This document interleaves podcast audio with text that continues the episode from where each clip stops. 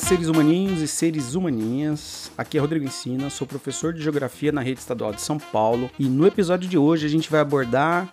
É... Hum, putz, esqueci. Uh... Ah, lembrei! Sobre a geopolítica da maconha. E como uma erva que foi criminalizada nos Estados Unidos se tornou liberada em uma porrada de estados americanos. Eu acho, inclusive, muito hipócrita um país vender bebida alcoólica em posto de gasolina e criminalizar a venda da maconha. Esse podcast é todo baseado nos fatos científicos, inclusive na história. Você já sabe, pode me questionar, me refutar, mas para isso sugiro que se aprofunde no tema e mergulhe fundo. Coloca aí o Bob Marley para tocar enquanto entramos na vibe.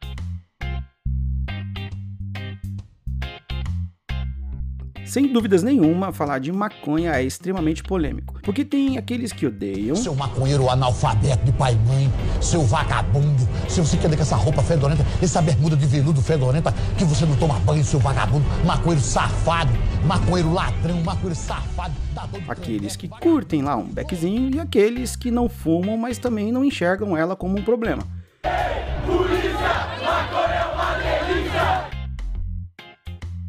Falar dela, com certeza, mexe com muitas emoções.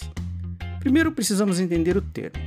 Cannabis vem de cânhamo e ela chega no Brasil em 1500, mais precisamente no dia 22 de abril, junto com os navios portugueses.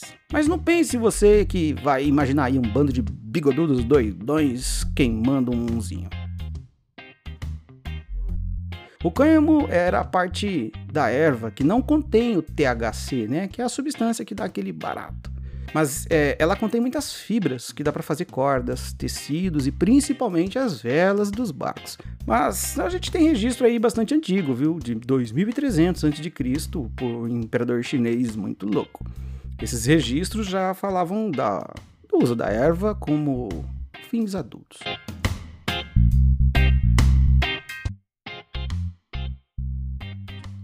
Código Penal de 1831 no Rio de Janeiro vai fazer aí no Brasil a nossa primeira proibição da maconha. Na época, ela era chamada de fumo de Angola, mas ela fica proibida porque é consumida apenas por escravos e os marginais. Estou falando marginais daqueles à margem da sociedade, que são os mais pobres. A maconha sempre fez parte dos farmacos mundiais, aquelas substâncias utilizadas na forma de medicamento. Índia, China, Japão, os países árabes ali, América Latina, todos já faziam uso medicinal desse tipo da planta. Mas nós vamos focar na história da maconha a partir dos Estados Unidos. Entender ali é também compreender como considerar a maconha como uma droga e combater ela como uma droga é uma puta de uma burrice. Por isso, estamos assistindo que a sua liberação e o seu uso, considerando usuários como um dependente e tratando esse cara aí que faz uso do ponto de vista da saúde, é mais assertivo e menos imbecil do que tratar esse cara como um bandido. E porque se a gente fizer dessa forma, as cadeias ficam cada vez mais cheias, mais cheias do que elas já estão. Vamos começar com uma provocação. Por que a maconha foi proibida nos Estados Unidos e por que agora ela está sendo aceita?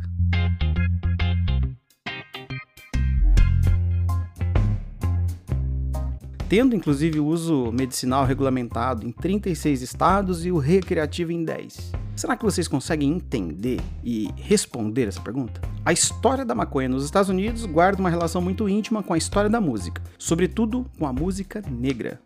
Os primeiros defensores do uso legal da maconha nos Estados Unidos foram os músicos de jazz. O cantor Cab Calloway inventou o termo, inclusive, refer man, que é traduzido aí porcamente para esse é o cara.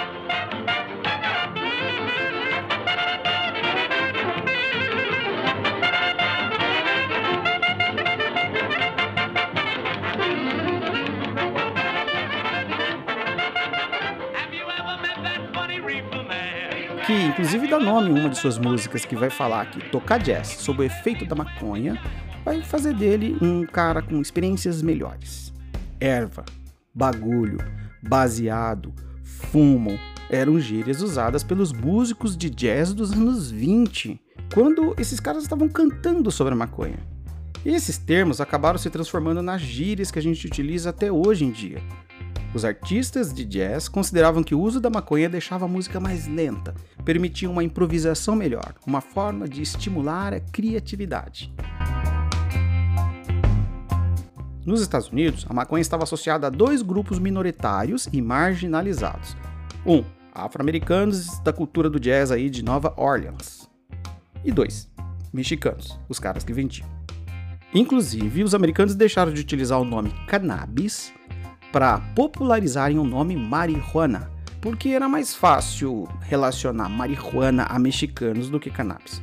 Um dos grandes medos propagados pelos brancos norte-americanos era de que a maconha fosse utilizada para seduzir mulheres brancas, principalmente das regiões norte do país, mulheres brancas e cristãs.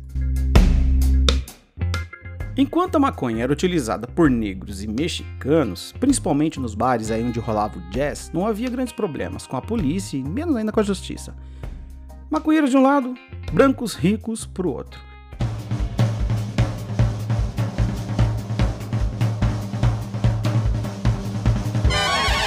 Acontece que o som do jazz é muito visceral e os caras fazem um puta som e os brancos não conseguiam fazer isso.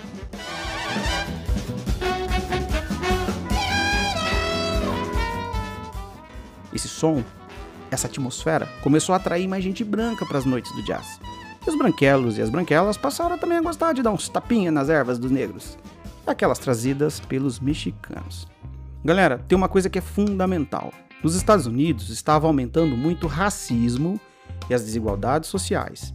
Os negros e latinos, quando eu falo latino, eu estou falando mexicano, eram excluídos socialmente. É bastante óbvio que, quando você exclui uma camada da população muito grande, a pobreza e o desequilíbrio social faz aumentar a criminalidade.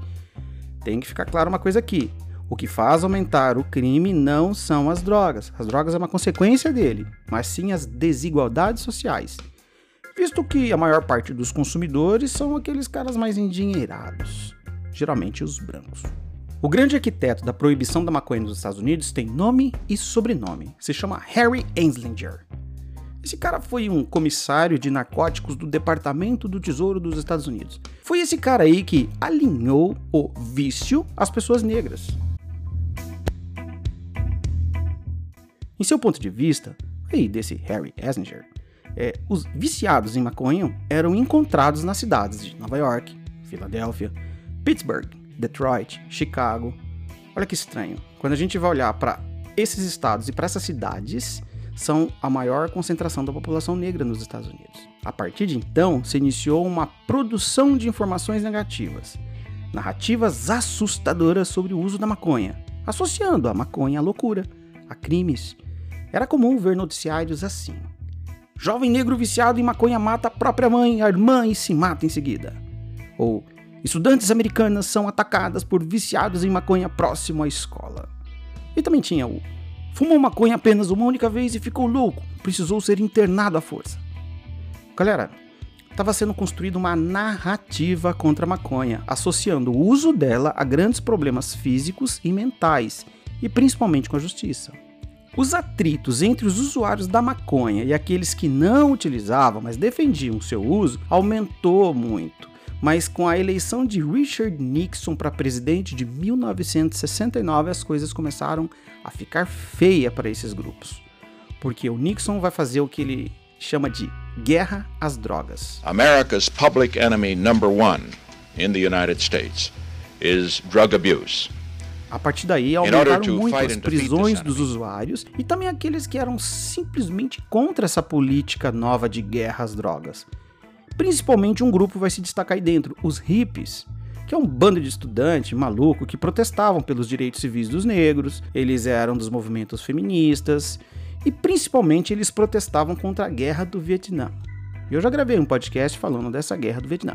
Escuta aí e depois você vai entender um pouco mais sobre esse tema e esses movimentos contra a guerra.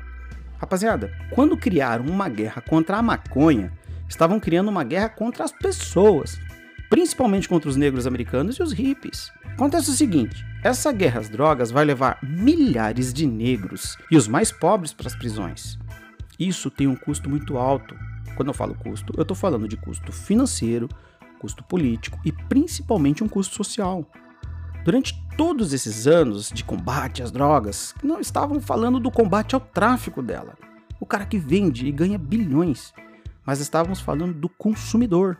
Com o tempo, a ciência foi criando novas pesquisas, pesquisas melhores e mais sérias, Inclusive, ela foi mostrar pra gente que o uso do THC, né, que é o tetrahidrocannabidiol, a substância presente na maconha, pode ser a solução de muitos problemas na saúde.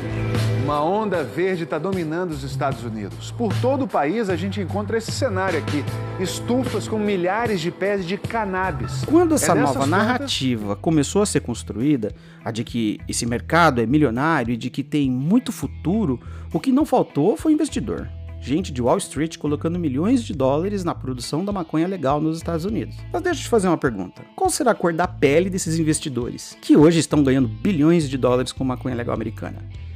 Se você disse branca, bingo! Acertou. Só 1% da maconha legal nos Estados Unidos é produzida pelos negros. Vocês conseguem fazer uma conexão com toda essa história? Perceber que a maconha, que não era um problema, passou a se tornar um problema com a possibilidade de gente rica ficar mais rica ainda, deixou de ser um problema de novo. Percebe como essas narrativas vão sendo construídas e destruídas? Mas é guerra às drogas. E as nossas criancinhas? Meus queridos, países que deixaram de criminalizar a maconha estão mostrando com mais eficácia que tratar isso como questão de saúde pública é muito mais inteligente. Exemplos não vão faltar: Estados Unidos, Holanda, Portugal, Jamaica, Suíça, nosso vizinho aqui, Uruguai. Mas esses países encontraram um modelo. O que a gente não pode fazer é copiar um deles, porque a gente tem a nossa própria realidade. A gente tem que descobrir o nosso modelo. Mas o usuário, ele não deve ser tratado, a meu ver, como um criminoso, mas sim como alguém que se sujeita deliberadamente a um comportamento de risco, risco da sua escolha. Esse é um debate que nós é teremos é... que fazer também aqui no Brasil, porque assim como nos Estados Unidos, é a comunidade negra e os mais pobres que são os principais impactados pela política de droga, enquanto a favela e as pessoas negras são apontadas como as maiores responsáveis pela violência e do tráfico de drogas. A verdade é que a comunidade negra fica com o ônus da morte e encarceramento provocado pela política de guerra às drogas, enquanto os endinheirados e geralmente os branquelos da cidade fica com baseadinhos sem nenhum incômodo da polícia e nem da justiça.